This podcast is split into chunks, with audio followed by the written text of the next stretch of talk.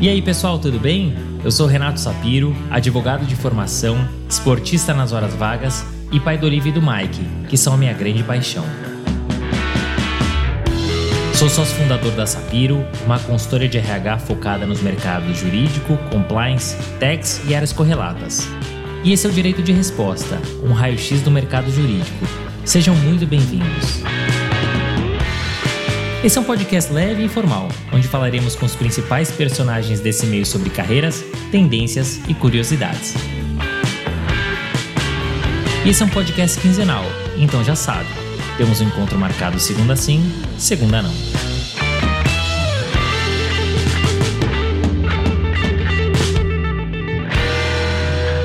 Rafael é daqueles profissionais fora da caixa e inquieto por natureza. Empreendedor que é, ao sair da faculdade montou um escritório ao lado de um colega e sem ter tido uma experiência prévia em outra estrutura. Certo ou errado? Fato é que chegou esse episódio sendo fundador de um dos maiores escritórios de advocacia de Goiás, o Lara Martins Advogados. Mas não parou por aí. Rafael queria mais e, após uma longa batalha, assumiu a presidência da UB Goiás e com uma bandeira clara: o empreendedorismo. Esse é um episódio que mostra a construção de uma carreira por meio do empreendedorismo e pautado em muita coragem, determinação, foco e uma pitada de planejamento. Rafael é formado em Direito e doutorando pela Universidade Federal de Goiás. É mestre pela UDF Centro Universitário e possui ainda diversas especializações. É sócio fundador do Lara Martins Advogados e presidente da OAB Goiás. Mas melhor que ouvir de mim, vamos ouvir dele. Senhoras e senhores, estamos recebendo no podcast Direito de Resposta uma pessoa que eu gosto muito e estou muito feliz em receber, que é o presidente da OAB Goiás e The King of Goiás, Rafael Lara Martins. Muito obrigado por ter aceitado o nosso convite. Prazer enorme te ter aqui. Sapiro, só, só tira o The King of Goiás aí da frente que a gente não está sendo king aí de lugar nenhum. Estamos contribuindo com todo mundo nesse momento aí, goiano do pé rachado, nascido, criado, estudado, crescido com amor imenso por essa terra e com a frase que eu sempre brinco, Goiás é mais. Mas obrigado pela oportunidade, eu adoro podcast, ouço, já, já treinei infinitas horas na academia ouvindo os podcasts de você com os convidados, é sempre muito bacana e hoje eu estou aqui participando para poder contribuir. É um grande prazer. Muito obrigado, Rafael. Eu sei que você é um ouvinte assíduo, então agora dessa vez como entrevistado, muito bacana. Bom, você conhece podcast? Primeira pergunta, pergunta de planejamento de carreira, né? E você tem uma carreira que é sólida, mas ela tem uma exceção à regra. Sua carreira ela sempre foi em voo solo, né? Você sempre tocou a tua estrutura, menor, maior, mas sempre em voo solo. Essa carreira ou a forma como você construiu essa trajetória, ela foi planejada? Caso contrário, quais eram os seus outros objetivos? Na verdade, Sapiro, e aí, odeio fazer isso de largada, né? Mas eu vou lhe contradizer. Vamos lá, estamos aqui para isso. Ela nunca foi em voo solo. Eu não acredito na advocacia solo. Eu sempre tive sócios, eu sempre tive pessoas, eu, eu acredito que o time ele se sobrepõe a tudo. E apesar do escritório ter meu nome, que é Lara Martins Advogados, isso dá essa impressão de voo solo, muita gente tem essa impressão de voo solo, é, sempre foi construído de, de muitas mãos e muita gente. Eu, quando eu entrei na faculdade sobre essa história de carreira, eu confesso que eu nem pretendia fazer direito, né? Eu, faculdade de direito não era algo que eu pensava, que eu sonhava, não era aquilo que me que me acelerava o coração. Eu tinha uma ideia na adolescência de que eu ia ser diplomata e estudar Instituto Rio Branco, curso de Relações Internacionais, depois Instituto Rio Branco e assim por diante. E o vestibular me pregou uma peça. Não passei no curso de Relações Internacionais da UNB e passei no curso de Direito da Universidade Federal de Goiás. E fazer faculdade particular era algo que não era cogitável para minha realidade econômica. Não, não tinha chance. Ou eu estudaria em faculdade pública, ou eu não estudaria. E aí, com uma vaga na faculdade de Direito, eu falei, ah, Vamos fazer então, né? Sofri algumas influências, mas não é o foco aqui. E vamos fazer direito. E durante o curso de direito eu vou estudar e vou fazer o vestibular de novo para relações internacionais. E assim, eu olho para trás, lá com 16, 17 anos, e eu vi um menino inocente. Eu absolutamente não entendi o que era o curso de direito, não entendi o que é diplomacia, não entendia nada do mundo. Eu, eu era iludido. Tinha um guia do estudante e achava que aquilo era o resumo do que, que era o futuro. Então eu entrei na faculdade de Direito sem nenhuma expectativa do curso de Direito. Eu não tinha expectativa de nem terminar o curso de Direito. Tanto que no meio do curso, eu e um colega até pensamos em mudar o curso para publicidade. Chegamos a olhar aproveitamento de matéria, aí aproveitava muito pouco, desistimos, falamos, não, não vale a pena. Durante a faculdade, passei num concurso público, virei técnico bancário da Caixa Econômica Federal. Fiquei na Caixa Econômica Federal um pouco mais de um ano, pedi demissão do meu concurso público. Isso foi durante o terceiro ano de faculdade, porque meus colegas falavam que era um desperdício eu fazer direito para ser bancário, com todo respeito à profissão e meus grandes amigos que são bancários. E pedi demissão, cara, e não tinha grana, era uma coisa assim. Minha avó chorou, aquela história, né? Como é que sai? Minha avó era do tempo que o funcionário do Banco Brasil da Caixa Econômica Federal mandava igual o prefeito na cidade do interior. Depois, então, comecei a fazer estágio, fiz estágio no Ministério Público. E aí, no finalzinho da faculdade, falei: bem, eu preciso experimentar a advocacia. Preciso ver se a advocacia não é algo que, que dá para fazer, né? E aí, logo, eu e um amigo de faculdade abrimos um escritório juntos com o seguinte plano: vamos tentar dois anos. Se não der certo, a gente pensa em outra coisa. E estou até hoje advogando. Então você fala para mim, foi planejada a sua carreira?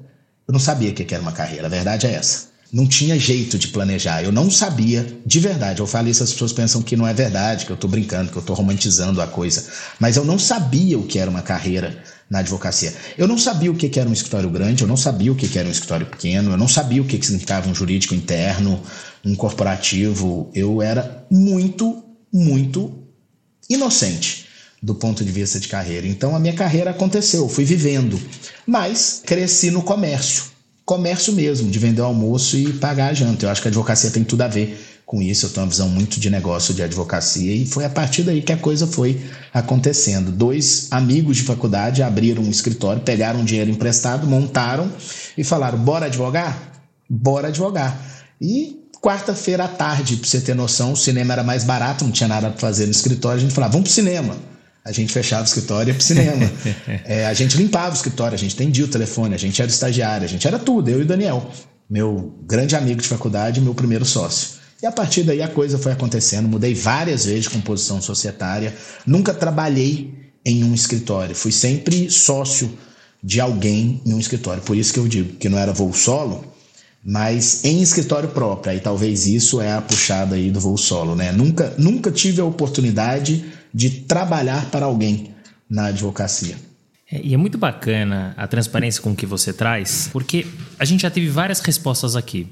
Planejei, não planejei, planejei a curto prazo, a longo prazo. Mas a tua resposta é uma resposta sincera. Eu não sabia nem o que era uma carreira jurídica. Como é que eu ia planejar algo? E olha que curioso, né? Você queria fazer um curso, acabou não passando. Depois você pensou em migrar de curso, aí acabou desistindo porque talvez não fizesse sentido naquele momento. E nós ganhamos um grande advogado, ganhamos é, um presidente da ordem que representa o estado, o grande estado de Goiás. Mas é muito interessante quando você fala justamente do voo solo. Eu fiz essa provocação porque eu te conheço e eu sei a tua mentalidade, o quanto você valoriza as pessoas que trabalham com você, né? Mas esse voo solo é justamente de você sempre ter a tua estrutura, mesmo que com sócio ou mais sócios, sempre uh, seguindo aí o teu caminho, nunca trabalhando em uma estrutura independentemente do porte. Olhando para trás, Rafael, você acha que esse foi o melhor caminho mesmo? E quais os prós e contras de ter seguido esse caminho aí, entre aspas, esse voo solo? Olhando para onde eu estou, eu não tenho direito de dizer que não foi o melhor caminho. Eu alcancei muito mais do que eu sonhei. Seria desonesto comigo, com a minha história, dizer que não foi o melhor caminho. Mas eu não teria feito dessa forma hoje. Hoje, se eu tivesse começando a advocacia, saindo da faculdade, compreendendo o mercado jurídico como eu compreendo hoje, eu sinceramente acho que eu não teria feito da forma que eu fiz. Acho que ter experiência num escritório, um bom escritório, um escritório que investe gestão, um escritório que te dá visão, te dá oportunidade de compreender mercado, eu teria começado por aí. Mesmo que eventualmente depois eu viesse para um escritório ou brigasse para ser sócio dentro desse escritório, essa história de eu e um amigo, na cara e na coragem, vamos ver o que acontece, abre um escritório, é, não seria definitivamente a forma que eu começaria hoje. E deu certo para mim à época por uma série de conjunturas, de oportunidades. Cada história é uma história, não existe receita de bolo. Mas há atalhos, atalhos de aprendizado que você tem em participar de um escritório maior.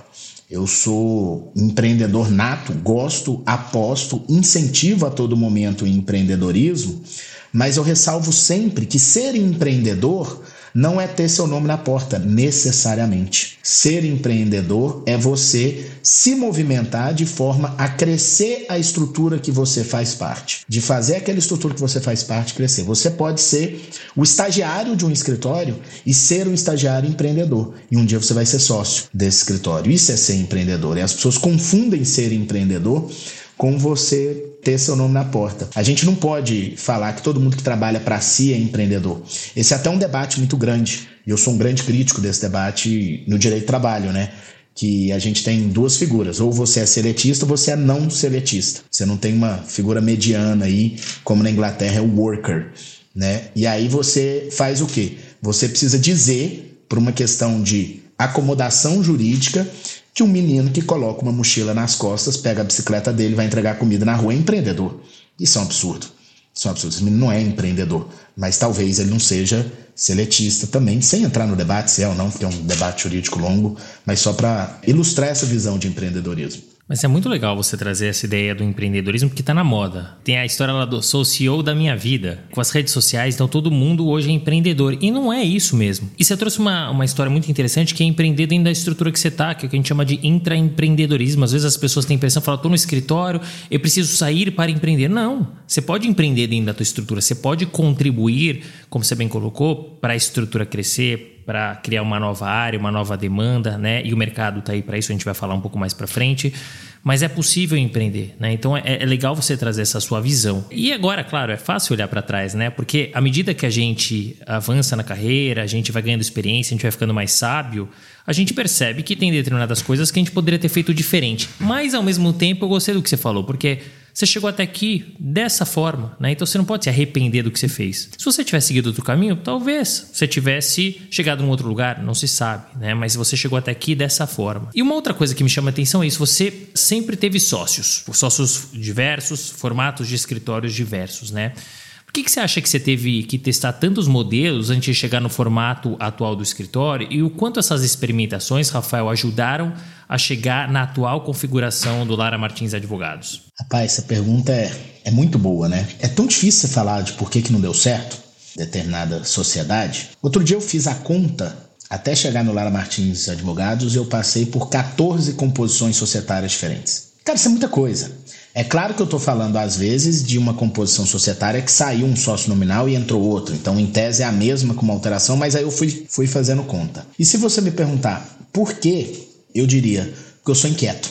Uma das palavras que definem, inclusive Lara Martins Advogados, é essa, é inquietude. E eu nunca me acomodei onde eu estou. Absolutamente nunca. Eu sempre olhava para frente e na verdade, quando você faz isso, você precisa de pessoas ao seu lado que estejam dispostos a ir para o mesmo rumo e na mesma velocidade.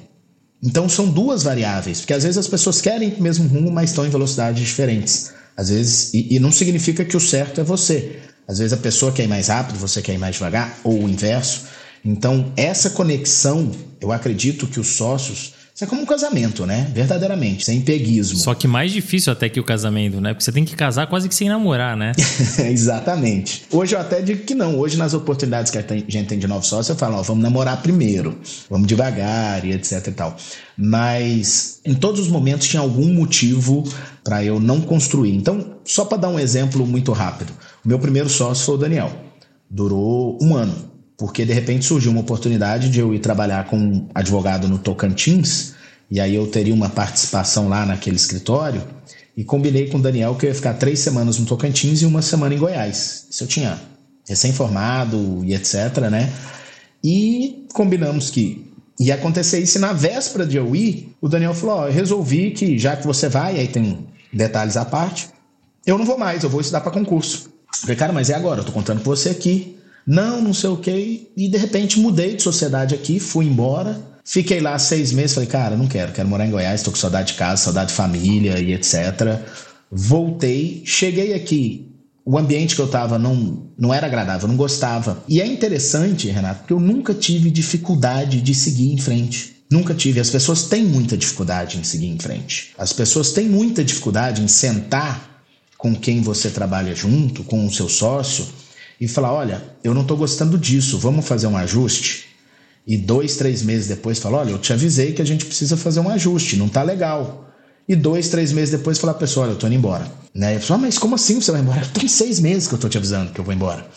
Né? E, e você não tá alerta. E eu, e eu sempre ia, eu sempre ia, eu sempre seguia, até que em 2000, isso tudo muito rápido, sabe? No começo mudava muito rápido, mas aí por volta de 2007 a gente fez uma, uma composição societária bem legal, que durou até 2012, um time muito legal. Foi, foi um momento assim foi aquele momento dos jovens crescendo bem, bem bonito na carreira, assim, sabe?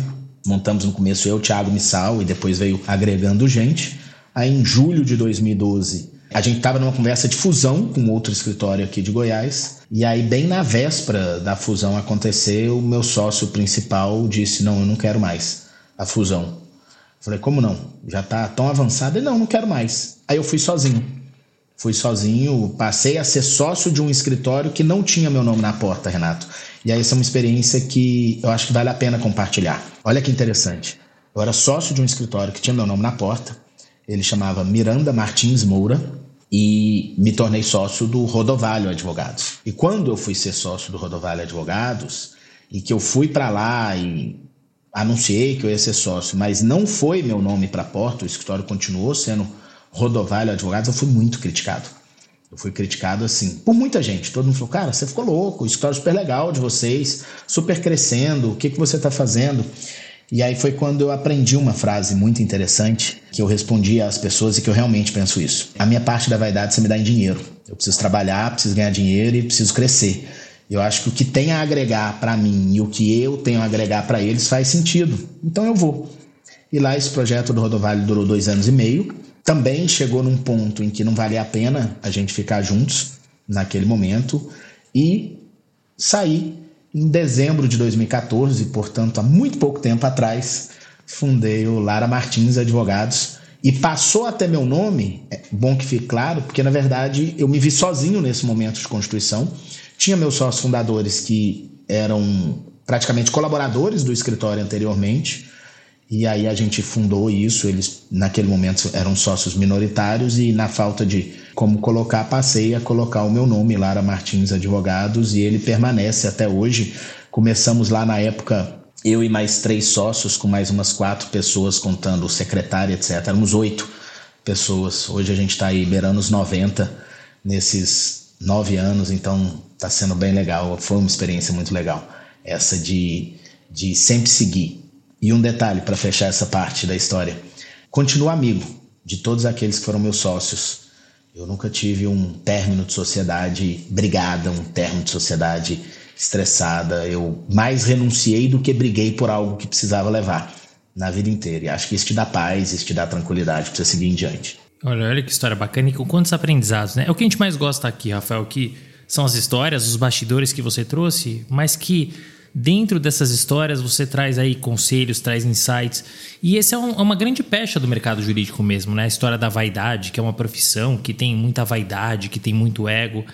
Precisa ter, não sei, né? O que, que faz mais sentido? Faz mais sentido o desafio, aprendizado, grana no bolso ou abrir mão disso e eventualmente ter o nome na placa, né?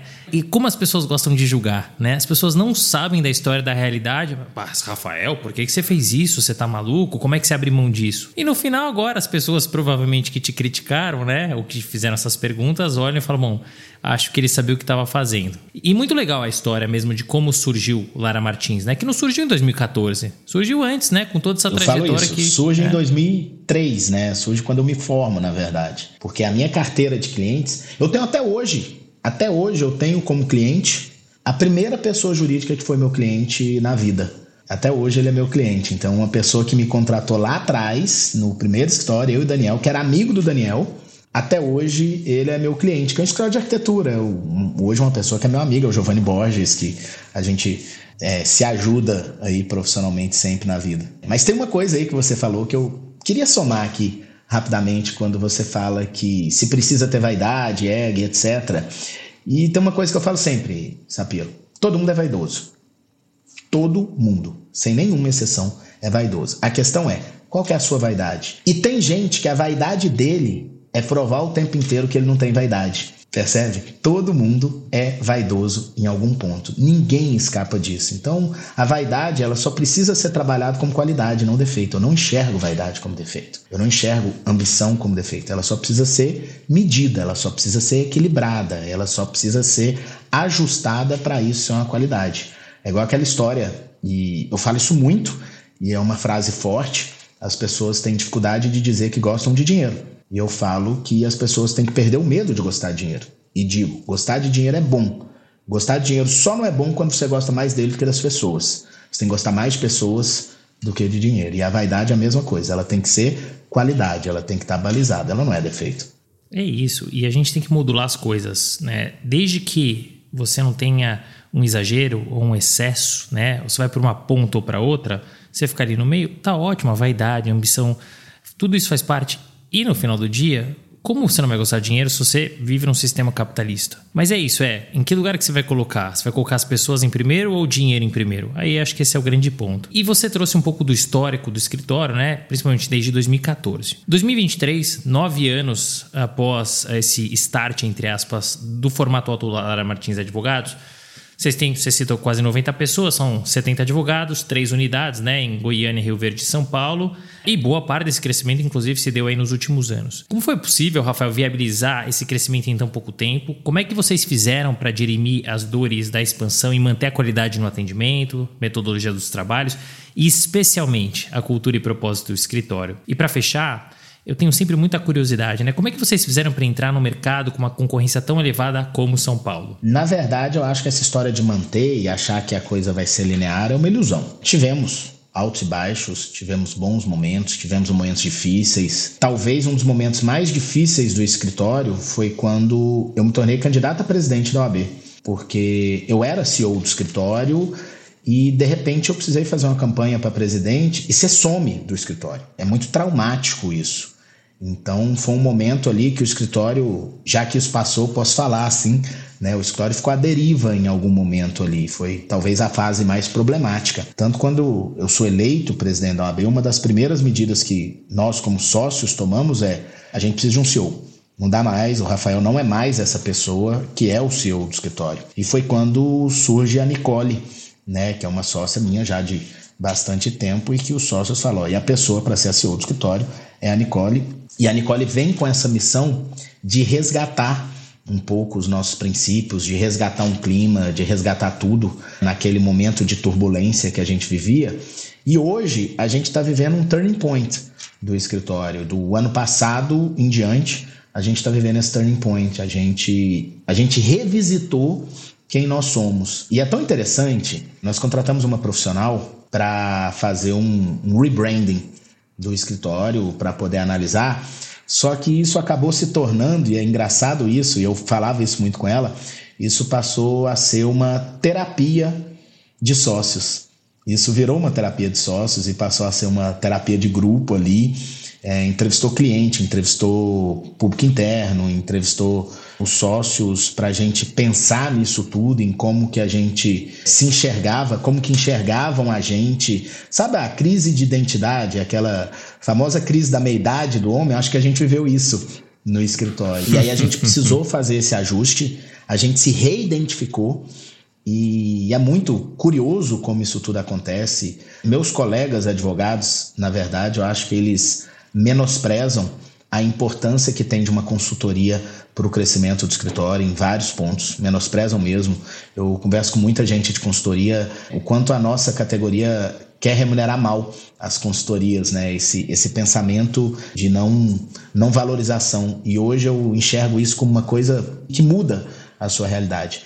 E a gente hoje está muito confortável, está numa fase muito boa, uma fase de clima bom, uma fase de identidade muito boa, fase boa de sócios, assim, para a gente manter. Mas respondendo sua pergunta, como não perder, como manter e no crescimento e etc., tendo o tempo inteiro dois pensamentos. Que você não pode esquecer de onde você veio, mas você não pode se esquecer também para onde você vai. E aí a gente usa a frase que a gente usa muito no escritório: o que te trouxe até aqui não é o que vai te levar adiante. E ter isso em mente o tempo inteiro é que garante a gente estar tá em constante evolução sem perder, sem abrir mão dos seus princípios. E aí tem a segunda parte da pergunta, né, que você falou, que é a unidade São Paulo. Isso é novo para a gente, é desse ano, então a gente ainda está vivendo a experiência, está abrindo portas e tudo. Mas o conceito disso, e, e para falar muita verdade sobre isso, e, e, eu gosto, eu sou muito transparente, todo mundo tem uma história romanceada sobre a vida e sobre as opções, né? E eu poderia dizer, seria bem legal eu dizer para você que foi uma expansão, um movimento natural do escritório, no crescimento, etc. E não foi nada disso. Na verdade, um cliente nosso que a gente atende, que é uma empresa que está no Brasil inteiro, e a gente atendia eles em Goiás, eles falaram, pô, vocês fazem um trabalho tão legal pra gente, eu gostaria de te contratar para ser o nosso escritório principal. Só que a minha sede aqui em São Paulo, meu diretor nunca deixaria eu contratar um escritório goiano para ser meu escritório principal para distribuir as coisas no Brasil, sendo vocês de Goiás. Aí eu falei, ai, mas e se eu tiver em São Paulo? Ele falou, ai, eu tenho coragem. Eu falei, de que que nós estamos falando? Vamos fazer conta. Cara, e nós fizemos contas e sentamos e olhamos se fazia sentido para ele fez sentido para ele, fez sentido para a gente. E a gente acaba indo para São Paulo nessa perspectiva de um cliente só. E hoje a gente começa a perceber que está acontecendo um movimento muito legal em São Paulo e, e a gente tem tido algumas reuniões bem interessantes, porque um vai conversando com o outro, jurídico interno e etc., que eles acabam nos colocando assim. A gente não é ninguém no mercado de São Paulo, a verdade é essa. A gente não é ninguém no mercado de São Paulo, dos grandes bancas, nem das médias bancas. Mas, paradoxalmente, a gente tem uma excelente entrega com o que a gente produz até no estado de Goiás. Então, consequentemente, o que, que acaba. Tá, a gente está vendo que está se tornando interessante para as empresas? A gente tem uma entrega de qualidade, a gente tem uma entrega à altura, num preço muito menor e eu odeio dizer que a gente briga em preço, não é uma questão de briga, é uma questão da minha precificação, ela é menor mesmo. O meu centro de produção quase todo está em Goiás e a gente tem essa realidade do, da grande estrutura em Goiás e da pequena estrutura em São Paulo. E está fazendo muito mais sentido do que eu imaginei que poderia fazer nesse ponto. Então a verdade foi: um cliente falou, vem para cá que dá certo. E a gente foi e aí, como eu disse, está sendo construído. Estou vivendo isso ainda. É muito cedo para eu falar que deu certo. É, é ousado falar que deu certo. Está sendo legal. Está sendo uma boa experiência. São Paulo é um mercado diferente. Eu diria até que é um nível de exigência que nos ensina muito o mercado de São Paulo. Eu estou gostando muito dessa experiência e aí a Nicole está ficando em São Paulo, que é a nossa CEO, que é um outro desafio que a gente teve que aprender. Até a CEO do escritório, fora do escritório, 15, 20 dias por mês né? São, são construções que a gente faz. E é muito bacana, é transparente, você fala o que tem que ser falado e fala a verdade. Isso é muito legal, porque de fato, às vezes as pessoas floreiam, e tudo bem, é do ser humano, né? Mas você conta o que acontece de fato, né? E que legal que um cliente apostou em vocês, pediu para vocês abrirem uma porta aqui, um escritório em São Paulo, né? E quem sabe, né? E, e torço para que isso aconteça. A partir disso, o escritório cresça e vocês passem também a atender outros escritórios aqui em São Paulo. Que é um mercado, claro, mais complexo, não é um mercado barrista, é um mercado que é super receptivo, a gente que vinha de fora, que talvez outros mercados não sejam, mas é isso, é um mercado que tem uma competição muito alta, porque as estruturas elas querem estar aqui. E que legal que vocês vieram justamente por uma boa entrega, né? Por um cliente que apostou em vocês. E a brincadeira que eu faço disso é, poxa, em seis meses eu cresci 300%. Cara, 300. É, eu tinha um cliente, eu tenho três. é fato, né? Os números não mentem, Rafael, então você está certo. E você sabe que é muito curiosa essa história é, de CEO, né? Porque no final do dia, os escritórios eles sempre tiveram CEO. Talvez não tivesse esse nome, né? Mas é alguém que administrava. Então, lá atrás, né? Você era administrador do escritório, talvez sem a nomenclatura de CEO, e advogado. E você foi forçado, o escritório foi forçado a colocar alguém na função ou criar formalmente a função, até por conta da eleição da OAB que a gente vai falar mais à frente. Se você olhasse para trás, né? De novo, fazendo um exercício aí de olhar para o passado. Você teria instituído esse cargo antes? E como é que se deu a escolha da Nicole para essa posição? Por que alguém de dentro? Por que a Nicole? E por que não alguém de fora já com essa expertise? Bem, eu nunca pensei nessa função com esse nome. Eu era o, o, o sócio, dono do escritório. E naquela época, alguns anos atrás, o nome da moda era outra. Era um, um gestor legal, né? O pessoal, ah, o gestor legal do escritório. Esse era o nome da moda. E nós tínhamos uma pessoa que a gente dava esse nome da pessoa que fazia gestão legal. Nós sempre tivemos essa pessoa. Só que normalmente era uma gerente geral que era. É, e aí tiveram algumas pessoas, começou lá com Dani, veio Teandra, veio Rejane, e que tinham formação na sua maioria em administração e não de direito, e era um gerente administrativo financeiro do escritório na prática. Com o tempo a gente foi agregando controladoria. Aliás, a gente montou controladoria no passado, também não existia. É, e você vai crescendo, você vai aperfeiçoando, você vai aprendendo, você vai profissionalizando e as coisas vão se tornando mais complexas. Então, na verdade, eu acho que no passado não tinha sentido. Eu nunca fui nominado CEO do escritório, porque eu acho que a gente não tinha nem estrutura e complexidade para dar esse nome.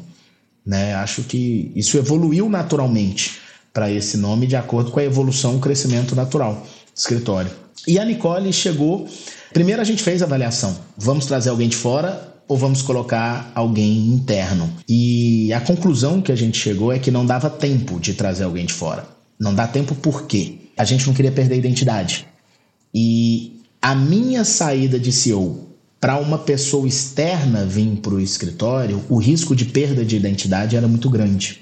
Então a gente precisava de alguém que mantivesse a identidade do escritório, mas que ao mesmo tempo fosse capacitada ou tivesse energia o suficiente para se capacitar para isso. E a Nicole era perfeita nesse movimento. Só que a grande verdade e aí eu preciso reconhecer aqui, a Nicole ela deu um pulo no escuro, porque ela não deixa de ser advogada, ela continua sendo advogada, restringe um pouco a atuação. Ela é hoje, hoje numa restrição de societário e saúde que ela faz, mas ela pula no escuro e fala: "Vamos lá, o escritório precisa de mim, eu topo". E depois a gente vê como é que fica isso. Tanto que até hoje a gente tem tendências de acertos financeiros para terminar nesse né, em metas, em bonificação e etc. Então foi muito assim. É, eu não estou pensando no que eu preciso, eu estou pensando no que o escritório precisa. Esse era o espírito da Nicole. E justamente esse espírito que a colocava como a pessoa ideal para ser a CEO do escritório. Ela coloca verdadeiramente, não era boca para fora, o escritório antes dela. E ela até brinca comigo, ó, você não me abandona não, porque senão você, né? Porque ela realmente montou isso. Então essa foi a, a visão. Alguém externo ia chegar com uma identidade. Eu vejo isso muito nas empresas, né? Às vezes chega um consultor para corrigir, aí quer brigar em valor de contrato, no financeiro, é, em forma de contratação e vai quebrando, vai abandonando um pouquinho aquela cara, né? Eu acabei de falar que a consultoria é fundamental, acredito muito. Mas você não pode deixar a consultoria virar seu escritório. Você não pode deixar ele tomar conta, ele vir colocar como dono da razão de que aquilo é o que vai dar certo você. Eu sou o terror dos consultores, eu brigo com eles o tempo inteiro. Contraponho ideias e etc. Mas é isso, e a consultoria, Rafael, no final do dia, ela tá lá para te ajudar, te auxiliar, mas ela não é o escritório. Né? Ela não conhece profundamente, ela deve conhecer o DNA e a cultura, mas ela não conhece com profundidade das pessoas que lá estão. Né? E é muito legal você trazer essa história da Nicole. Eu tive a oportunidade de conhecê-la e eu fiz essa pergunta, mas eu já sabia a resposta. Quando eu conversei com ela, eu já percebi por que, que ela era CEO do escritório. E, primeiro, ela de fato coloca o escritório à frente. É o empreendedorismo que a gente falou dentro do escritório. Ela empreende dentro do escritório. Ela é uma empreendedora. E a Nicole, ela é imparável. Eu não sei onde ela arranja tanto tempo para fazer as coisas. Ela cuida do escritório, ela cuida dela, ela vai fazer a pós-graduação. Assim, é impressionante, chama muito atenção. E é muito legal ver ela na condução do escritório, né? E entender agora onde o escritório está e como é que ela contribui para que o escritório esteja onde está, né? Então, olhando de fora, né, conhecendo um pouquinho da estrutura e, e, da Nicole, eu acho que foi de fato uma escolha muito acertada. E Rafael, agora a gente entra num outro momento, né, o momento da OAB, né? Então você foi eleito presidente da OAB Goiás, que é uma das principais do país. A prova disso é que a população goiana é a mais assistida por advogados no Brasil, com um profissional para cada 150 habitantes do estado. Como é que surgiu essa ideia de entrar na política e se candidatar a um dos mais importantes cargos na advocacia? Que dificuldades que você encontrou para ser eleito? É, se você puder contar um pouquinho das histórias dos bastidores ali das eleições. E para fechar, eu sei que está no começo do mandato, né? Mas qual é o legado que você quer deixar? A gente está exatamente no meio do mandato. Exatamente, né? São três anos, tem um ano e meio aí. Essa peru, a OAB, para mim, eu não consigo me enxergar distante da OAB. Eu comecei a participar da OAB, eu estava na faculdade. A gente recebeu uma visita da recém-criada Comissão da Advocacia Jovem, em Goiás, convidando o centro acadêmico a indicar um membro do centro acadêmico para fazer parte da Comissão da Advocacia Jovem. E o centro acadêmico falou: ah, o Rafael. Né, ele gosta, ele está pensando nisso, ele já era, tinha carteira de estagiário da ordem, falou, Rafael.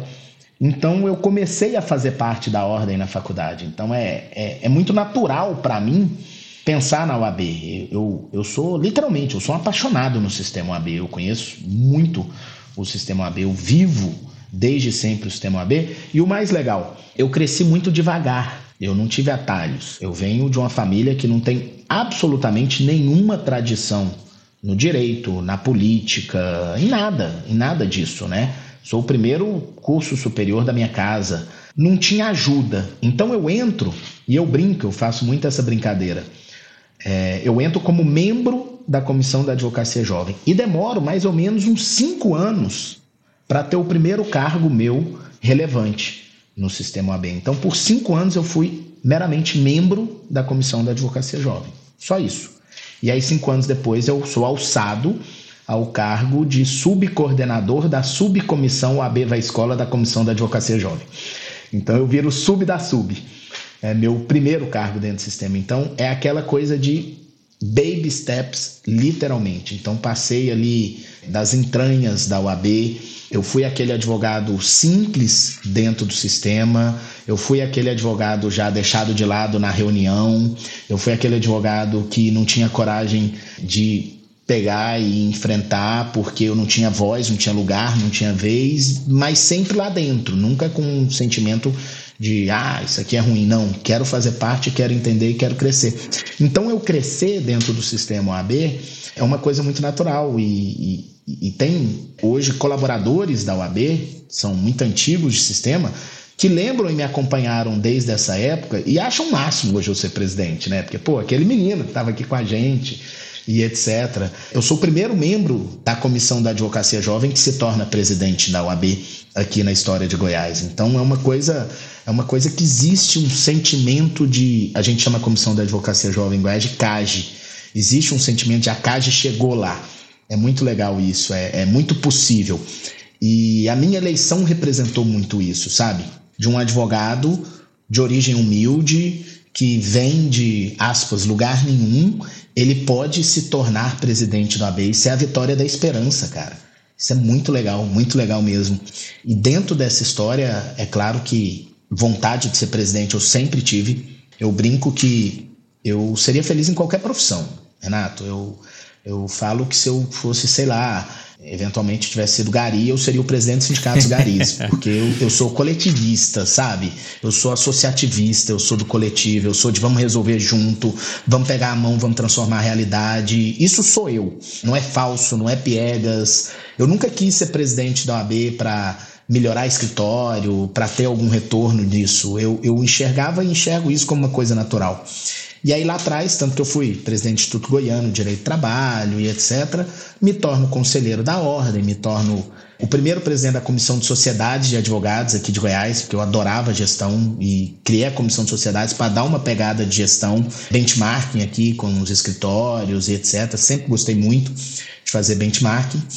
E aí vem uma virada de chave na história da OAB Goiás, porque nós tínhamos um grupo que estava aqui à frente da ordem, um grupo a qual eu fazia parte e que estava há quase 30 anos à frente da ordem. E em determinado momento pareceu deixar de fazer sentido que aquele grupo tivesse à frente da ordem, não interessa os, os motivos aqui nesse momento, e eu acabei me aliando à oposição, que era o Lúcio Flávio, nosso ex-presidente, um cara genial, genial, um grande homem, um grande sujeito, um, um sujeito acima da média mesmo, e o Lúcio é eleito presidente da AB Goiás em 2015, quebrando esses 30 anos de um outro grupo que estava. E aí a gente viveu um momento difícil na história da UAB Goiás por seis anos, porque dicotomizado. E aí, de repente, chega a sucessão do Lúcio Flávio, naquele grupo anterior, na expectativa de retornar ao poder, e a gente na expectativa de fazer a sucessão do Lúcio Flávio. Então, é, era um, foi uma eleição muito difícil a que eu tive é, saíram três candidatos da situação. O presidente da Caixa de Assistência se tornou candidato, uma conselheira federal se tornou candidata também, e aí a oposição se unificou. Então ficou uma oposição unida contra três candidatos da situação divididos. Então foi uma eleição muito difícil, foi uma eleição de muito trabalho, foi uma eleição que durou quase um ano. As pessoas anteciparam o processo eleitoral muito aqui, um desgaste emocional, financeiro, até físico. e o bastidor maior, talvez, é que eu não ia ser o candidato no grupo naquele momento. E só que a, a coisa, a, a própria pandemia acabou mudando muito o jogo das eleições ali de 2021. A pandemia ela muda tudo, né?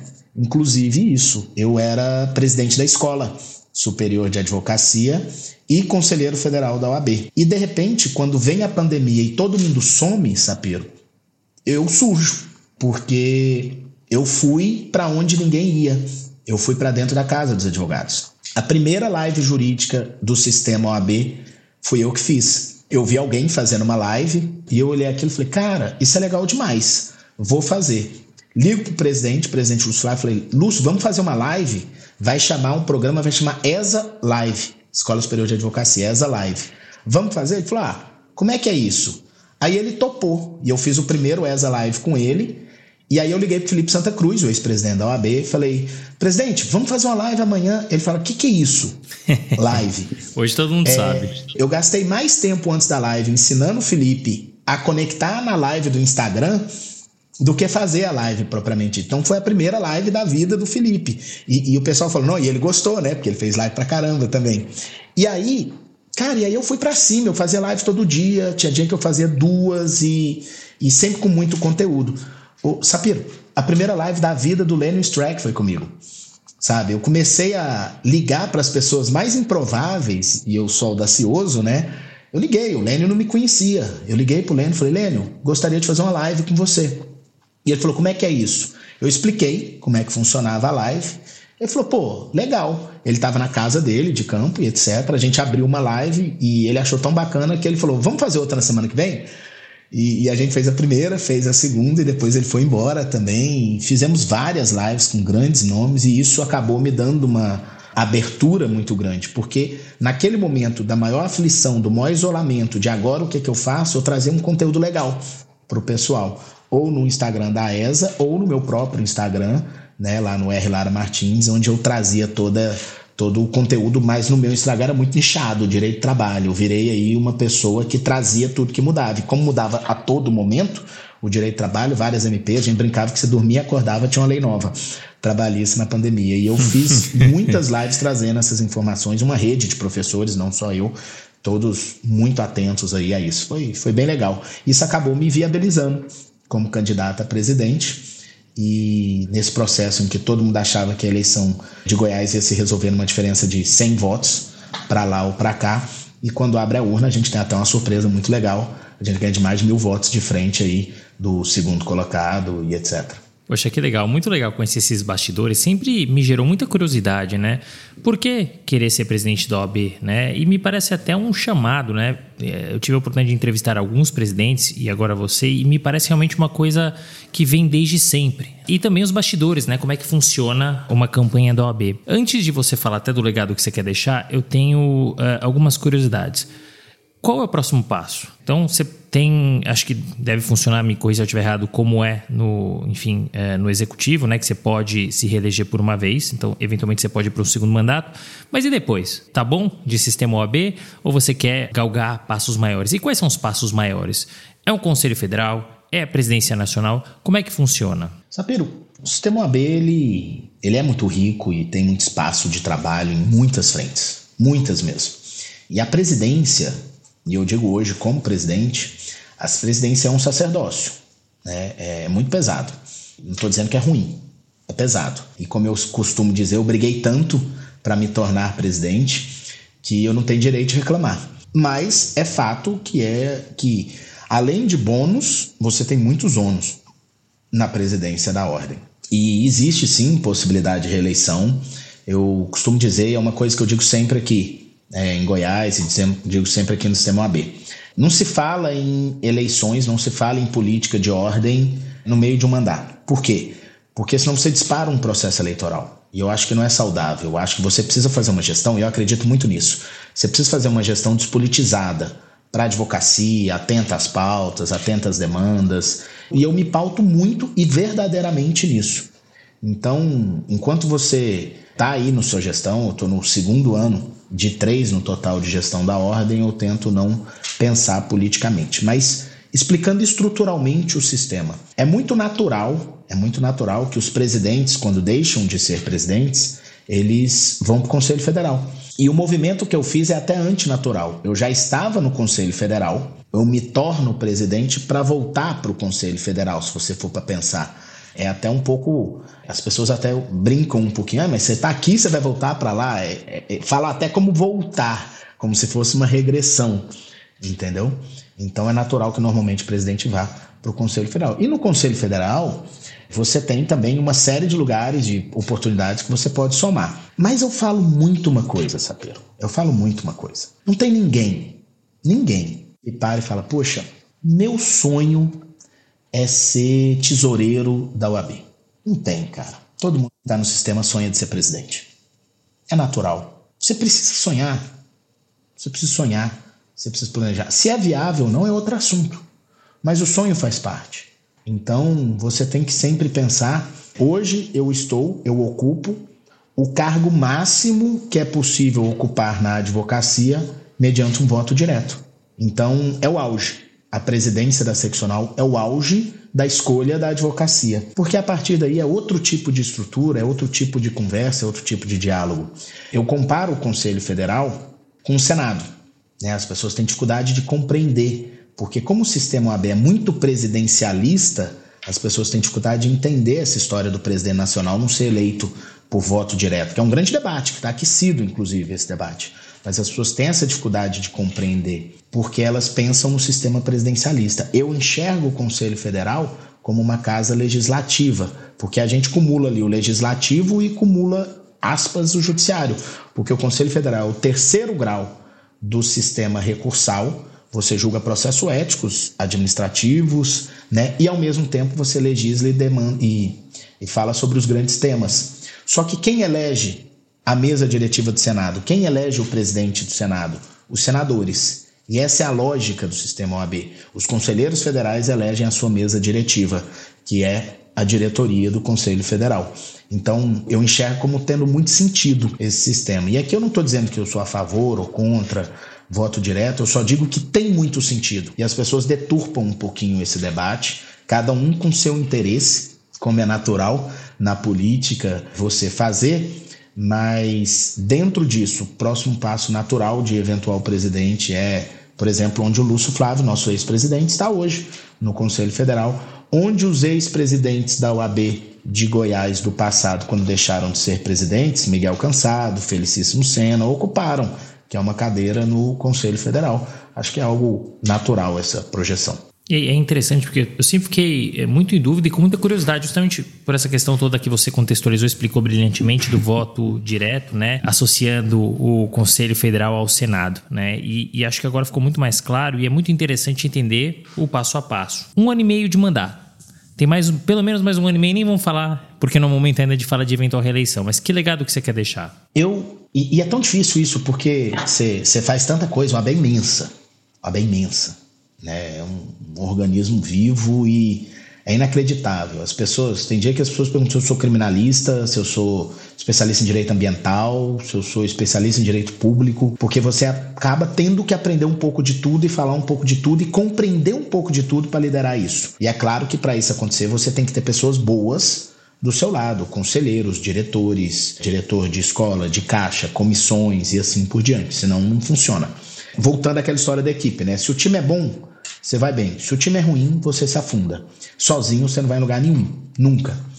Quando você fala de legado, todo mundo pensa em legado com algo físico, algo estrutural e a gente tem um monte de obra, a gente faz um monte de coisa, a gente faz sedes e etc. Mas eu sou um apaixonado e aí vou voltar numa coisa que a gente falou lá atrás. Eu sou um apaixonado em empreendedorismo. Eu sou um apaixonado no mercado, eu sou um apaixonado na oportunidade. E nós estamos vivendo um momento muito difícil da advocacia. Existe um excesso absurdo de faculdade de direito. Existe uma, eu diria até irresponsabilidade da quantidade de cursos de direito que existe no país e a quantidade de cursos de direito que se aprova o tempo inteiro.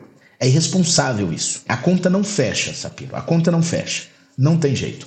Você falou que Goiás é o estado mais assistido de advogados. Goiás não é a oitava população do país mas Goiás é o oitavo estado com maior número de advogados do país, muito próximo ali do Distrito Federal, que é o sétimo. Então, a gente tem no estado de Goiás uma quantidade muito grande de advogados. E não tem jeito, onde você tem um número tão grande, você tem dificuldade de mercado, você tem dificuldade de oportunidade, você tem uma realidade mais complexa, né? Então, o que, que eu acredito? E aí é o vício de você olhar para a própria história, né? Eu acredito que o empreendedorismo salva. então, um, grande legado que eu quero deixar essa vertente, esse ambiente, essa ideia de mercado, de empreendedorismo, ainda que o intraempreendedorismo que a gente pode ter. Tanto é que quando eu assumi a presidência da OAB, tem um tema, eu falei, esse tema é tema da presidência, que é a comunicação. Então a minha comunicação, e eu falo minha pelo amor a ela, não é personalizada, a comunicação da OAB está no guarda-chuva da presidência. Né? Eu trato os temas da comunicação. E quando eu cheguei aqui, eu falei: eu quero mudar a comunicação da ordem. As pessoas enxergam a B, e aí as pessoas que eu digo é todos aqueles profissionais de comunicação, do Brasil, historicamente é assim, todo mundo enxerga o AB como alguém que tem que falar para os advogados. E isso é muito, é muito recorrente, né? Você vê o AB falando o tempo inteiro para advogados. E tá certo, porque tem a questão da política, tem a questão de que você tem que também mostrar o que está fazendo por causa de voto, porque logo tem eleição e tem todo esse aspecto que a gente não pode ignorar. Mas eu falei aqui que eu quero uma comunicação para a ordem da porta para fora, eu quero a comunicação para a sociedade. Por quê? Todo mundo reclama que não pode fazer propaganda. Pô, então vou fazer. Eu vou fazer a propaganda da advocacia enquanto ordem. E aí a gente tem campanhas, todo mês tem outdoor no interior, aqui, Instagram, em que a gente fala: não assine contrato sem um advogado, não vá à delegacia sem advogado, nem como testemunha. A gente fica fazendo aqui em Goiás essa propaganda para a sociedade o tempo inteiro sobre a valorização da advocacia. Teve um outdoor nosso que viralizou e foi uma coincidência do caramba, mas ele viralizou. Nessa história de fazer os outdoors itinerantes, a gente deixa ele 15 dias em cada cidade, em cada lugar e etc. Coincidentemente, uma determinada cidade, em séries aqui no estado de Goiás, a gente colocou para divórcio, consulte um advogado, ou não faça divórcio sem consultar advogado, alguma coisa assim. Não lembro exatamente o que era a frase, mas falava de divórcio e falava da necessidade do advogado. Só que isso, esse outdoor, por coincidência, estava do lado do motel. Cara, isso virou uma piada pronta e começaram a falar: isso é marketing, né? Então, do lado do motel, um outdoor falando de divórcio para contratar um advogado. Então, eu sinceramente, eu acho que um grande legado que eu quero deixar é o sentimento de enxergar a advocacia como business, sabe? As pessoas têm dificuldade de enxergar a advocacia como negócio, como uma empresa de empreender. E aí eu preciso fazer a ressalva, né? Sou presidente da ordem para não ter confusão. Isso não quer dizer mercantilizar a advocacia, que é o que o Código de Ética proíbe. Eu não estou falando de mercantilização, estou falando de inteligência de negócio. E dá para fazer isso dentro das regras éticas aí dessa mercantilização que o AB tanto resguarda. E eu adoro seu posicionamento, porque é isso. A gente não pode esquecer que o escritório de advocacia nada mais é que uma prestação de serviço. É business, é negócio, claro. A gente tem que lembrar que o mercado é um mercado tradicional, que tem as suas regras, que não pode mercantilizar. Mas é, né? E a gente tem que enfrentar é, dessa forma. E eu acho que aos poucos a gente tem que ir evoluindo, porque o mercado jurídico, apesar de tradicional, ele necessita dessa constante evolução. E você trouxe na sua resposta dois temas que eu queria trabalhar com você. Você fala de uma saturação de mercado, e eu sei a sua opinião sobre isso, por isso eu quero ouvir. E você fala de propaganda e publicidade. Então vamos separar aqui, vamos falar primeiro é, do mercado. É assustador os números, né? Então a gente está falando de quase 2 milhões de advogados. Terceiro no mundo, hein? Vamos se tornar o segundo em número de advogados. 1.800 faculdades de direito, né? Profissionais que são jogados no mercado né, e que tem que se virar, né? Porque é fácil entrar nessas faculdades, um valor super baixo. O exame da OAB ele blinda, mas blinda até a página 2, né? É possível que o profissional consiga passar, ganha a carteira e vai trabalhar e está jogado. E de fato, acho que o empreendedorismo é uma grande saída, é uma ótima solução, mas não é todo mundo que tem essa skill né, de empreender. Dito isso, minha pergunta para você é o seguinte, Rafael: o mercado jurídico ele está saturado? Na sua visão, como é que você pode se diferenciar no mercado tão concorrido? Eu queria que você contasse uma história que eu adorei quando você me contou, que é a da Van. A primeira vez que me contaram que o mercado jurídico estava saturado, eu estava na faculdade. Então, tem mais de 20 anos.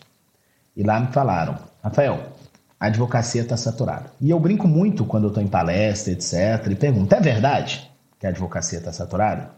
os mais otimistas, né, ou quem não quer chatear o presidente da ordem, falar, não, não é verdade não, não está saturado, que isso. E eu falo, cara, é lógico que está saturado, olha o tanto de gente que a gente tem. Agora, estar saturado é completamente diferente de não ter oportunidade. A medicina está saturada, a odontologia está saturada, a psicologia está saturada, a comunicação está saturada. Nós temos uma saturação da economia do ponto de vista de mais necessidade de produção do que o que está sendo produzido ou do que é possível produzir. Então existe uma saturação natural. Mas é um outro, um outro debate, mas existe. E como que sai desse saturamento para encontrar essa oportunidade que eu falei que existe? E aí é a questão, você me ouviu falar numa palestra, eu não tenho o tempo da palestra para falar, mas vou contar uma história. A advocacia é feita de skills, né? Então eu costumo perguntar para os advogados o que, que ele tem de diferente, de diferenciação para se destacar no mercado. Você chega em São Paulo, ou em Goiânia, ou em qualquer capital do Brasil ou cidade, às vezes você tem um prédio, um edifício de escritórios que naquele mesmo edifício, Renato, tem 40 escritórios de advocacia. E a pergunta que eu faço é: o que, que faz uma pessoa entrar num prédio que tem 40 escritórios de advocacia, entrar no elevador, apertar o seu andar e se dirigir à sua sala? Já pararam para pensar o quanto isso é poderoso? Então, assim, é muito interessante. E aí eu pergunto: o que, que faz essa pessoa ir lá? E aí tem milhares de respostas possíveis. E aí você tem a segunda parte da questão além da pessoa ir lá, o que que faz ela contratar você no lugar de contratar outras pessoas? Aí vem a terceira parte, talvez a mais difícil da pergunta. E o que que faz ela contratar você em um bom contrato, bem remunerado? Porque ela foi lá porque você é o mais barato ou por qual outro motivo? E aí você tem uma crise de identidade na própria advocacia. E eu digo que você precisa se diferenciar para ela escolher ir lá, para ela escolher ouvir sua proposta, para ela escolher a sua proposta e para ela assinar um bom contrato. Porque o que mais tem no mercado é gente que tem muito contrato, que tem muito cliente e que não ganha dinheiro. Você tem que saber fazer contrato também. E aí, dentro desse contexto, eu costumo perguntar para os colegas qual que é o seu diferencial. Aí a gente ouve de tudo. O pessoal fala: não, eu estudo muito. Não, o meu diferencial é que eu sou muito ético. Não, eu escuto o cliente, eu tenho uma sensibilidade de ouvir o cliente. Não, eu tenho um escritório bonito, bem montado. E é frustrante para as pessoas quando eu falo para elas: isso é requisito, isso não é diferencial. Isso você, se você não tiver isso, esquece. É a frase que eu uso sempre, comparando. Eu gosto muito daquela brincadeirinha. Não sabe brincar, não desce pro play. Se você não estuda muito, cara, nem vem pro mercado. Eu falo nas entregas de carteira. Estudar muito não é garantia de sucesso, mas não estudar é garantia de fracasso. Então não tem jeito, não tem opção. E essa história é real, não é inventada. Alguns anos atrás, vários anos atrás, quando eu era professor da escola e viajava aí falando sobre empreendedorismo na advocacia e etc., no interior do estado de Goiás, eu estava dando uma palestra para alguns colegas no interior e eu fiz essa brincadeira que eu sempre fazia na época, qual que é o seu diferencial. E aí era isso, né? O meu requisito é isso, é aquilo. Eu falei, isso é requisito, isso não é diferencial. E um aluno levantou a mão e falou, eu tenho uma van. Aí eu olhei para ele, calado, né, e falei, fale-me sobre isso, deixa eu entender o seu raciocínio. ele falou, cara, eu sou de uma cidade próxima a essa cidade que nós estamos. Na minha cidade tem três advogados. É uma cidade muito pequena. E a comarca fica a 80 quilômetros de lá. Então é, é, complicado. E aí o que, que o pessoal sempre fez a vida inteira? Eles já contratavam um advogado na comarca, porque economizava, né? Pagar para o advogado, ir para audiência, ficava mais caro o custo ali das ações do dia a dia. E aí ele me contou que certa vez ele precisava fazer um acerto de honorários e o cara tinha uma van usada. E ele pegou essa van usada no acerto de honorários, reformou a van, deixou ela armadinha, colocou água, café e me disse que todo dia, seis e meia da manhã, a van saía da porta do escritório dele para a comarca, com ele, para fazer as audiências do dia. Ele fazia muito previdenciário também. E aí ele levava a parte. Aí tinha as testemunhas, ele já dava carona para as testemunhas. E vez ou outra, quando tinha tinha espaço na van, alguém falava, ô doutor, você vai para a cidade hoje? Me dá uma carona? Eu falava, ah, dou a carona. E ali ele ia fazendo relacionamento. E as pessoas passaram a contratar ele porque esse problema que era o deslocamento estava resolvido. E aí ele falou, o meu diferencial é ter uma van. Hoje eu tenho 80% dos clientes da cidade. E aí eu falei, cara, isso é um diferencial. Isso é o diferencial. E aí eu falo, e eu, e eu no final da história, eu falei para ele: você tem que me autorizar. Eu falava para ele: doutor Davan, o senhor tem que me autorizar a usar essa história sua nas minhas palestras. Ele falou: não, está autorizado, eu só preciso te contar uma coisa. O que, que foi? Meu nome não é Davan. Ai, como não? Não, meu nome é Fulano de Tal. Ah, mas todo mundo chama Davan. Por quê? Eu tenho uma van, fiquei tão famoso por causa da van, porque o povo me chama de doutor da van. ah, sensacional, velho. Mudou o nome do Maravilhoso. cara. E, e aí eu passei a replicar essa história porque eu, eu tento mostrar que às vezes a gente quer tornar algo tão complexo, essa história de ter um diferencial no exercício profissional, e a gente não vê que muitas vezes tem uma coisa tão simples, tão, tão fácil. E aí eu só lembro de uma coisa e aí eu confesso que aí é licença poética minha. Ele não falou isso na história, mas eu, eu emendo eu emendo isso com licença poética porque fica mais divertida a história. Eu falo para ele: o único desafio que o Dr. Davan tem é que hoje os outros dois colegas dele estão se juntando para comprar uma van, para mostrar que nada é permanente, que você tem que se mexer e etc e tal. E essa história é muito legal, adorei quando você me contou, porque ela representa exatamente qual é um diferencial. Porque quando você pergunta ah, eu sou resiliente, ah, eu sou dedicado. É, são requisitos, é o básico do básico. Mas qual é o teu diferencial? Tem uma coisa que é qual é o teu diferencial e como se diferenciar no mercado, que é um papo para outro momento. Mas é exatamente isso. E acho que é importante trazer aqui, Rafael, o seguinte: a van foi um diferencial para esse cara, para esse profissional. Mas não vai me comprar uma van para ser o seu diferencial, né? Pode não ser, mas também pode ser, depende do lugar onde você está, depende de várias coisas, né? Mas acho que foi um exemplo muito legal para mostrar para as pessoas, né, que apesar do mercado saturado, porque ele é um mercado saturado, você consegue se diferenciar. É isso, e a van não vai funcionar em outro endereço.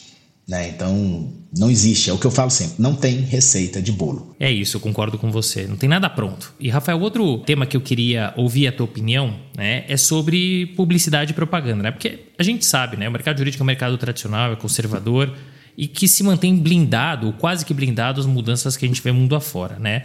Você é um precursor, né? E você mostrou isso, né? Fez a primeira live, você está nas redes sociais, você está eh, com a comunicação de você, você se posiciona, né? Então você de fato é um precursor. Né? Então eu queria saber a sua opinião. Qual é o limite do marketing e da publicidade no nosso mercado? Pergunta difícil, ainda mais que a gente vai deixar aqui gravado, mas como sempre eu vou ser transparente. É, Sapir, eu sou a favor do livre mercado, sinceramente. Por mim liberava tudo. Por quê? Restringir a publicidade. Sinceramente. E, e é tão engraçado, eu converso tanto sobre isso com as pessoas. Os jovens advogados dizem que se isso acontecer, os grandes vão dominar porque tem capacidade de investimento. Já uma outra parcela de jovens advogados fala que é proibido porque os grandes têm medo dos jovens advogados ocuparem. Olha que paradoxo. Nem a gente entende mesmo o que queria acontecer. É claro que embrulha o estômago quando você imagina um Better Call Saul aí pelas ruas e aqueles outdoors que a gente vê nos Estados Unidos falando: sofreu um acidente, me procure, eu tenho a melhor indenização. Né? Isso nos Estados Unidos é comum, você anda na rua e você vê as propagandas na televisão e etc, não sei o quê. Então é uma reflexão muito grande. E a OAB, ela, apesar de eu ser a favor de toda essa liberação, eu entendo, enquanto instituição, o papel da ordem de fazer isso paulatinamente. A gente não pode virar a chave de uma vez. A OAB ela fez uma mudança no seu código de ética sobre o seu provimento de publicidade, portanto, na código de ética também a respeito de publicidade na advocacia. Essa mudança avançou, até acho que poderia ter avançado mais, certo? Mas avançou e ela vem tentando balizar uma mudança. E a gente tem que entender o conflito geracional que existe na ordem para isso tudo agora. Veja, nós ainda temos uma geração de advogados de um tempo que a quantidade de advogados por população era muito pequena e que 60, 70% dos advogados eram homens e existia até um ar de respeitabilidade diferente do que existe hoje pelo número de pessoas que nós temos na profissão. E essa geração está trabalhando ainda. O tempo passa, a gente tem uma outra geração que vive o sentimento dessa geração mas que ao mesmo tempo já sente que tem alguma coisa diferente no ar. O tempo passa e eu ainda tenho uma terceira geração que nem tem aquele sentimento da primeira geração de exclusividade, né, e etc, e que está totalmente envolto nessa nova realidade econômica de comunicação e etc. E essas três gerações estão trabalhando juntas ao mesmo tempo. Ah, e que detalhe, e que essa geração aqui representa 60, 70% de uma advocacia de mulheres. Olha que interessante. Aí quando eu chego todo mundo junto, dá meio a meio ali, mais ou menos.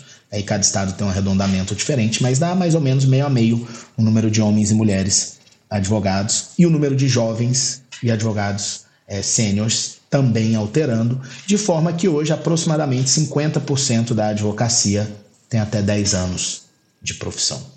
Veja, 50% é de 10 anos para cá, 50% que está trabalhando é de antes de 10 anos. Isso é um choque geracional muito difícil de administrar. E, e, é fácil estar dentro de uma dessas três gerações e criticar a ordem. É fácil. É difícil tomar decisão estando na ordem.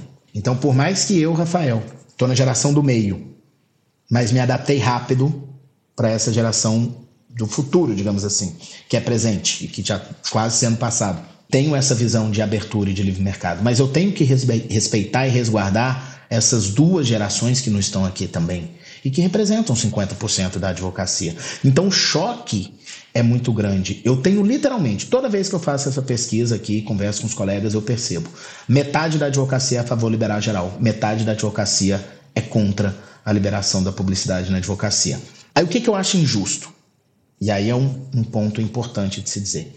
Não é porque, não é porque eu penso que tem que liberar geral, que como ordem eu posso permitir isso. Eu tenho regras, eu tenho leis que a gente precisa aplicar e que a gente precisa defender. Principalmente, imagine você, o Rafael Lara eventualmente seria um advogado que é a favor e faz tudo que pode ou que não pode na comunicação e na publicidade. E o Renato é um advogado conservador e que não tem coragem de fazer o que não pode, porque respeita as regras, respeita o sistema, respeita a ordem, respeita os colegas acima de tudo. É muito injusto com o Renato permitir que o Rafael faça isso. É por isso que a OAB tem que atuar, tem que punir, tem que reprimir. Porque o Renato está sendo injustiçado por não fazer. Percebe o paradoxo, o tamanho que ele é? Eu digo sempre, uma frase que eu, que eu trouxe desde a campanha que eu trago comigo. Eu quero uma OAB que seja mais combustível e menos freio, mas eu não posso ignorar a injustiça com quem segue as regras que existem. Briguemos pela mudança das regras, mas não ignoremos que elas existem. Então é difícil esse posicionamento, mas eu ainda acho, para fechar o raciocínio, que é muito possível, é muito viável, é muito real você fazer uma boa comunicação seguindo as regras. É só você ter uma inteligência de de interpretação e de pessoas que entendam o que pode e o que não pode. Eu vejo de vez em quando que uma das coisas que eu mais recebo na vida são vídeos e publicidade da advocacia, o povo me perguntando: isso pode, isso não pode, olha o que ele fez, olha o que ele não fez, etc. Hoje mesmo, um colega advogado me mandou e falou: Olha só o que esse cara fez, ele está patrocinando esse post. Eu falei para ele: Tu sabe que pode, né? Patrocinar o post. Ele pode? É, já tem uns dois anos aí que já pode, que já mudou. ele é mesmo? É mesmo. Então pode tudo? Ele, não. Eu tenho que ver o conteúdo. E às vezes eu vejo conteúdos muito legais, muito legais, conteúdo informativo, que é o que você pode fazer. E que no final aparece no vídeo o WhatsApp do advogado. E aí ele cai naquela publicidade. Ele cai naquela publicidade. Porque a interpretação é que a partir do momento que eu jogo aquilo ali, eu estou mercantilizando, eu não estou mais trazendo conteúdo.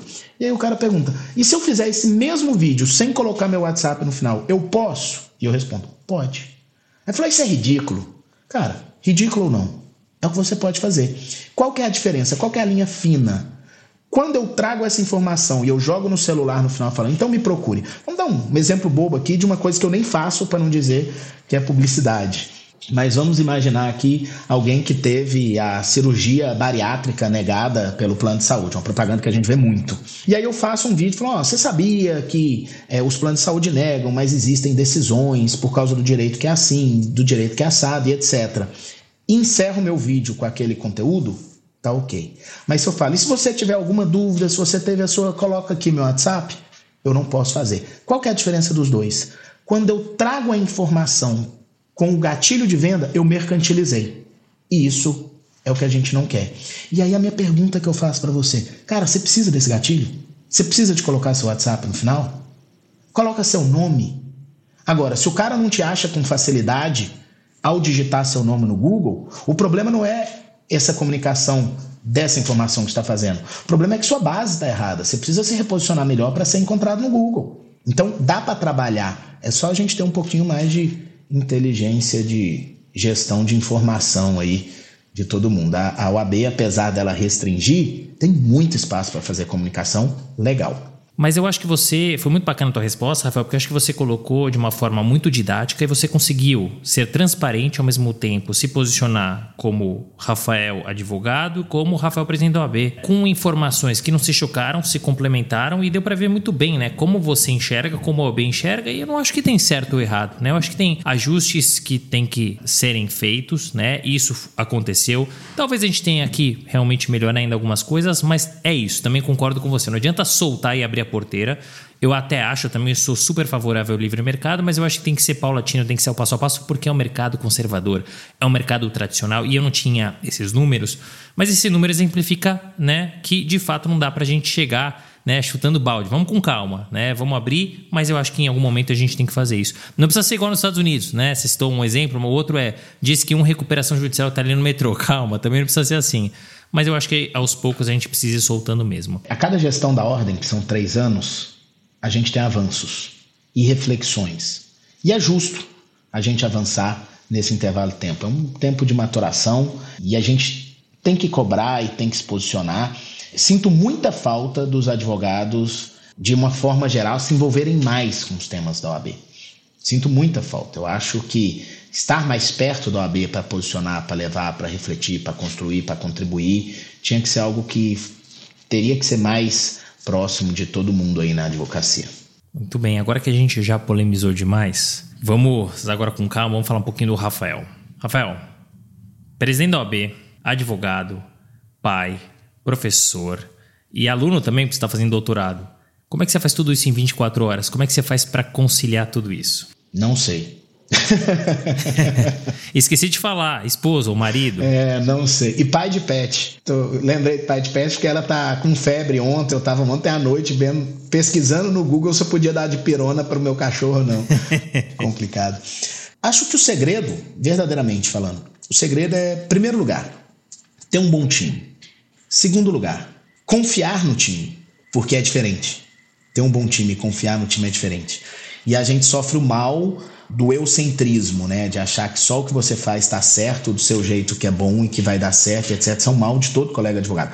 Todo mundo que está naquele turning point de crescer o escritório, eu falo para ele: o próximo passo para você crescer é você entender que você não é melhor que todo mundo. E isso é um choque para todo mundo que vai bem, porque o cara tá lá, tá indo bem, tá crescendo, super reconhecido, ele é um bom advogado, às vezes é excelente, mas quando ele entende que ele não é melhor que todo mundo, e por que, que é importante você entender? Para entender que as pessoas também são boas e que podem fazer isso e que podem complementar. Você tem um gatilho de disparo de produtividade muito grande. Então, ter um bom time, confiar no seu time. E eu não tenho medo e nem dificuldade de tomar decisão. Eu tomo decisão muito rápido, desde que ela esteja madura. Aquelas decisões que eu percebo que não está na hora, aí eu prendo, mas elas são minoria absoluta e as pessoas têm muita dificuldade de tomar a decisão. Então, para você ter esse tanto de coisa para fazer ao mesmo tempo, você precisa tomar a decisão muito rápido, você precisa resolver muito rápido, você precisa despachar e partir para o próximo. E colocar já quem é que vai resolver e como. E aí é uma organização de gestão pessoal e de tempo e etc. E aí você tem um problema de casa né? Que dentro de tudo isso você é marido, pai é, de um casal maravilhoso, da Júlia e do Daniel, e pai de pet. E aí eu falo que é tempo de qualidade, é tempo de qualidade mesmo. Você tem que fazer escolhas, tem que fazer renúncias. Por exemplo, eu almoço em casa. Eu almoço em casa 80%, 90% das vezes que eu estou em Goiânia. Então eu tenho quase todos os dias um convite para almoçar, com um prospect, com um cliente, com um relacionamento, com alguma coisa. E quase todos eu respondo: Olha, eu tomo café da manhã com você, eu saio para jantar com você, eu lancho com você, mas eu vou almoçar na minha casa, porque esse é um compromisso que eu fiz com a minha esposa o dia que eu pedi ela em casamento. Ela falou: Eu quero que você almoce em casa todos os dias. e eu faço, repito, 80, 90% do tempo. E é um momento em que eu garanto que eu vou ver meus filhos, porque acontece muito de você levantar e sair antes deles acordarem, ou você chegar e eles já estarem dormindo. A vida nos leva muitas vezes a isso, mas você garantiu que naquele momento você está lá. E na hora que você vai almoçar em casa, eu largo meu celular no quarto, carregando normalmente, no silencioso, sento na mesa de almoço. Pode durar 15 minutos nosso almoço, 20 minutos nosso almoço, mas é o nosso almoço é o nosso tempo, é a nossa convivência, isso cria uma conexão. Esses dias eu estava pensando muito sobre isso e eu perguntei para meus filhos, de uma maneira muito sincera, sabe? E perguntei para eles: o papai é ausente? E eu estava aí numa crise, né, sobre isso, de conversando com outros pais, etc. O papai é ausente? E ambos falaram com muita tranquilidade: não, né, não é. E eu tento chegar a tempo de é, colocar eles para dormir. O Daniel, às vezes, ele vai dormir, eu ainda não cheguei em casa, ele me liga. Eu vejo o Daniel me ligando, eu estou no evento, falo, gente, dá licença um pouquinho, vou no banheiro, atendo o telefone, e o Daniel falou, vamos rezar para eu dormir? Aí eu rezo com ele, dou boa noite, te amo meu filho, te amo papai, beijo, tchau, desliga e volto pro evento. Então, isso é muito comum, porque ele é acostumado e ele é muito tradicional, assim, o Daniel. Ele é acostumado a dormir todos os dias com a gente rezando para ele dormir. Então, às vezes ele me liga quando ele tá com saudade, falou: "Vamos rezar para dormir, você não rezou comigo". E aí eu faço isso no telefone. E não custa nada, você vai ali no evento e fala: "Gente, dá licença". E por mais importante que seja, se você falasse: "Gente, o meu filho tá me ligando para rezar para dormir, daqui cinco minutos eu volto". Cara, ninguém vai te criticar. Pelo contrário, as pessoas vão te elogiar. Quando eu falo para a pessoa, eu não posso almoçar com você porque eu prometo meus filhos que eu almoço com eles. O cara olha para você e fala: Putz, cara, eu tinha que fazer isso também. Parabéns, desculpa, vai lá, que hora que você pode me encontrar? Então, assim, é, é ainda legal porque as pessoas ainda valorizam isso. Você nem sai como cara, pô, o cara não tem tempo. E eu não tenho vergonha nenhuma de falar os motivos e etc. E é muito legal você trazer isso. Eu concordo 100% com você, porque somos seres humanos, né? A gente fala de 24 horas por dia, mas também tem que dormir. E não vai dar pra gente estar 100% é, com todo mundo em todos os lugares, trabalho, casa, etc, né? Então, eu acho que é isso, principalmente o tempo que a gente tá com a família. A lenda diz que eu não durmo, mas é lenda, porque eu durmo. A diferença é que quando eu durmo eu apago durante 7 horas seguidas. Eu tenho um sono profundo 7 horas seguidas e aí acordo inteiro. Mas eu durmo, só que as pessoas dizem que eu não durmo. é isso, a gente precisa dormir. Mas eu concordo, eu acho que assim, quando a gente tá com a família, é tempo de qualidade. Não importa se vai ser uma, duas ou dez horas com qualidade, né? E no trabalho a mesma coisa, está no trabalho também ele focado no trabalho, né? Com essas exceções que eu concordo com você, que vem a ligação ali do filho, da filha, da mulher, a gente precisa pedir ali licencinha e atender. Rafael, sua carreira é uma carreira de sucesso, está provada aqui dentro desse próprio bate-papo. Você já falou de eventuais arrependimentos que não há porque foi o que te trouxe até aqui. Mas e para o futuro? Onde o Rafael quer chegar? Eu vivo um dia de cada vez. Isso não é, não é falso, não é piegas. Eu realmente vivo um dia de cada vez. Eu tenho sonhos, tenho ideias, tenho projetos, todo mundo tem. Mas eu falei lá no começo, e não é mentira. Eu já cheguei muito mais longe do que o dia eu sonhei que eu podia chegar. De verdade, eu falo isso com muita tranquilidade. Eu, eu conto. É, outro dia, eu, na própria terapia, né? Vou aqui abrir o segredo terapêutico. na minha própria terapia, eu falo que o, o meu sonho de criança era ter um apartamento na rua que eu morava, na esquina tinha um prédio. É um prédio muito simples, um apartamento muito pequeno. E meu sonho era ter um apartamento lá e ter um carro. Um Gol, que eu achava bacana o Gol. E esse era meu sonho de infância e de adolescência, etc. Eu queria ter um apartamento pequeno e queria ter um carro. E eu tenho mais que um apartamento pequeno e mais que um carro. A vida me proporcionou isso, meu trabalho me proporcionou isso. E então, assim, o que eu sonhei para mim, materialmente falando, eu alcancei. O que eu sonhei para mim em realização, de poder ter a oportunidade de transformar a minha classe, etc., eu estou vivendo, que é a presidência da ordem. Então, eu vivo muito hoje sonhos dos meus filhos, né, de o que, que eu posso construir para minha família. E isso é muito legal, porque isso acaba criando outros sonhos para você. Eu, eu sonho em transformar realidades para os meus filhos terem um lugar melhor para viver. E não é uma coisa que eu estou falando, parece uma frase de efeito, de marketing, né? Coisa de político, não é? Eu não tenho muita vocação partidária, política mesmo, não tenho essa vontade. Mas eu sonho em a gente estar tá trabalhando todos os dias para uma sociedade melhor, para um lugar mais justo. Eu quero proporcionar para meus filhos coisas boas. Então você vai renovando os sonhos. Quando você atinge metas, você não fica sem sonhos. Você renova, você aumenta, você quer ir mais longe, você quer mais e etc. Mas eu vivo literalmente um dia de cada vez. Me vejo advogado por muitos e muitos e muitos anos ainda. Amo a advocacia. gosto da advocacia propriamente dita. Tem gente que não gosta, tem gente que tem, que tem pavor ali de audiência, de sustentação oral. Eu amo sustentação oral. Eu gosto de fazer audiência, é, eu gosto de resolver problema, eu gosto de confusão. Diminui bastante com a presidência da ordem, mas eu fico até um pouco ansioso para depois da presidência voltar tá mais nessa rotina. Gosto de grandes desafios, de grandes projetos. É, gosto, sou apaixonado por negociação. É, advocacia de negociação é uma coisa que me encanta e me brilha os olhos. Então eu, eu me vejo continuando a advogar, continuando nessa carreira de ascensão. Espero que ainda, ainda alcance mais do que nós temos hoje. A gente tem um, um sonho que a gente está gestando aí. Eu vou dar um spoiler público pela primeira vez hoje. A gente está gestando um sonho aí de ter uma unidade do Lara Martins Advogados na Califórnia estamos negociando isso, né? Então isso, isso é uma coisa que é um sonho. Você perguntou onde que eu penso. É um sonho, a gente está aí. E hoje isso está muito real, os diálogos e o crescimento disso. Então, quem sabe aí, para daqui mais um pouco, a gente está falando aí de uma unidade na Califórnia. E pensar de onde a gente veio, de como que a gente construiu, a gente pensar em, em Goiás, São Paulo e de repente Califórnia, é, é, cara, é muito legal no sentido de realização e etc cara apaixonado pela gestão como eu sou, ver isso acontecer é fantástico. Que legal, e que esse sonho se realize. E quer saber de uma coisa? É uma frase conhecida, mas que eu acho que a gente tem que bater. Sonhar grande dá o mesmo trabalho que sonhar pequeno. Né? Então sonhe grande e corra atrás. Poxa, não deu, paciência, né? Mas em algum lugar você vai chegar. Bom, o bate-papo tá muito legal e você já trouxe vários conselhos. Tem mais algum? Algum que sobrou? Não tenha medo. Esse é o conselho mais legal que eu posso deixar, principalmente aos eventuais jovens advogados que estejam nos ouvindo. O medo nos tolhe muita coisa. Medo é importante para a gente não fazer besteira. Mas, gente, o medo te prende. Então, assim, arrisca, faz. Deu errado, começa de novo. Eu comecei tanto de novo na minha vida e eu comecei aqui o nosso podcast falando da coragem de partir para o próximo. Então, assim, gente, não tenha medo. Acho que esse é o melhor recado que eu posso deixar aqui para o final. Muito bacana, é um ótimo conselho. Normalmente eu fecho nossa pergunta e vou para os agradecimentos, mas antes tenho só mais uma polêmica, pode ser? Claro. Pamonha salgada ou doce? Pô, aí, aí, aí você prende o goiano aqui por mais uma hora de podcast, né? mas o grande segredo não é nem pamonha salgada ou doce. É comer uma moda e depois comer uma de doce. é isso, é isso. Muito obrigado, Rafael. Poxa, que bate-papo bacana.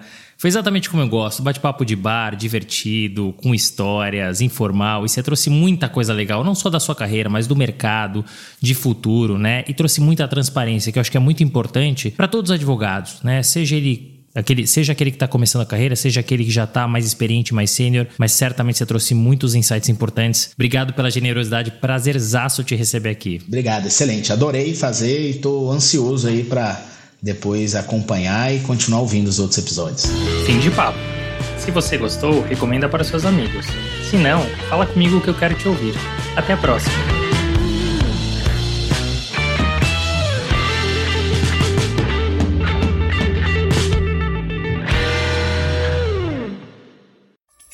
Uma produção, voz e conteúdo.